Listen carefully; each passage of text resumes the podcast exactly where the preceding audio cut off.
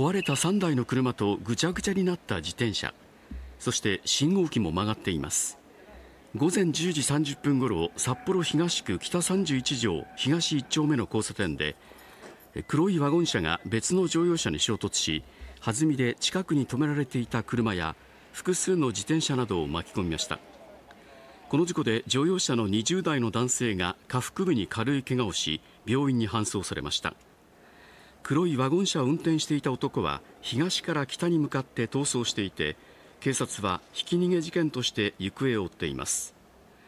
ワゴン車は事故の直前一時不審車両としてパトカーの追跡を受けていました。